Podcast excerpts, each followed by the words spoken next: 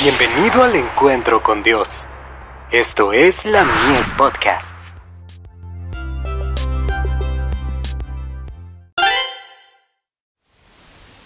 Cada día con Dios. Nuestro magnánimo Señor. Ninguno puede servir a dos señores, porque o aborrecerá al uno y amará al otro, o estimará al uno y menospreciará al otro. No podéis servir a Dios y a las riquezas. Mateo 6, verso 24. Está claramente escrito en el corazón irregenerado y en el mundo caído. Todos procuran lo suyo propio. El egoísmo es la gran ley de nuestra naturaleza degenerada.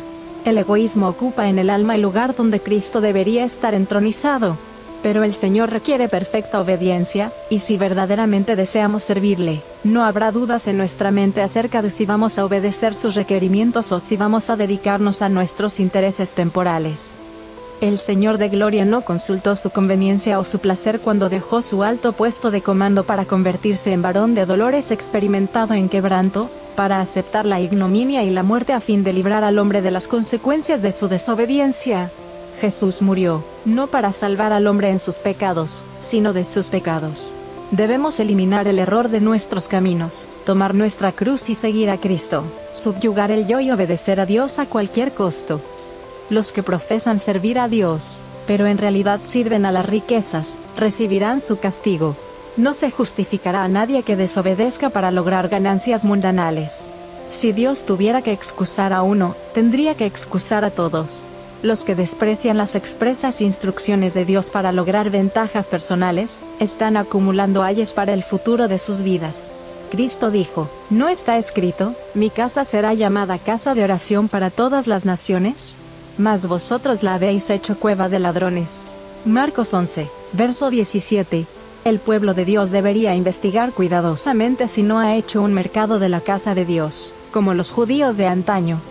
Muchos han caído en el pecado de sacrificar su religión por causa de las ganancias mundanales, conservando una forma de piedad, pero con la mente puesta por completo en el logro de ventajas temporales pero la ley de Dios debe ser considerada prioridad absoluta, y debe ser obedecida tanto en el espíritu como en la letra. Jesús, nuestro gran ejemplo, nos enseñó la estricta obediencia mediante su vida y su muerte.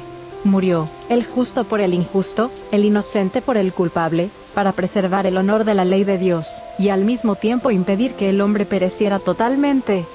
Dios no le ha quitado nada al hombre de lo que puede promover su felicidad y asegurarle las riquezas eternas ha revestido de belleza la tierra, y la ha provisto de todo lo necesario para el bienestar del hombre durante su vida temporal.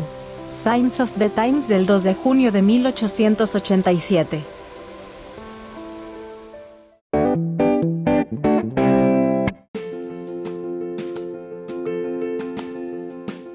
Visítanos en www.ministeriolamies.org para más contenido. Dios te bendiga.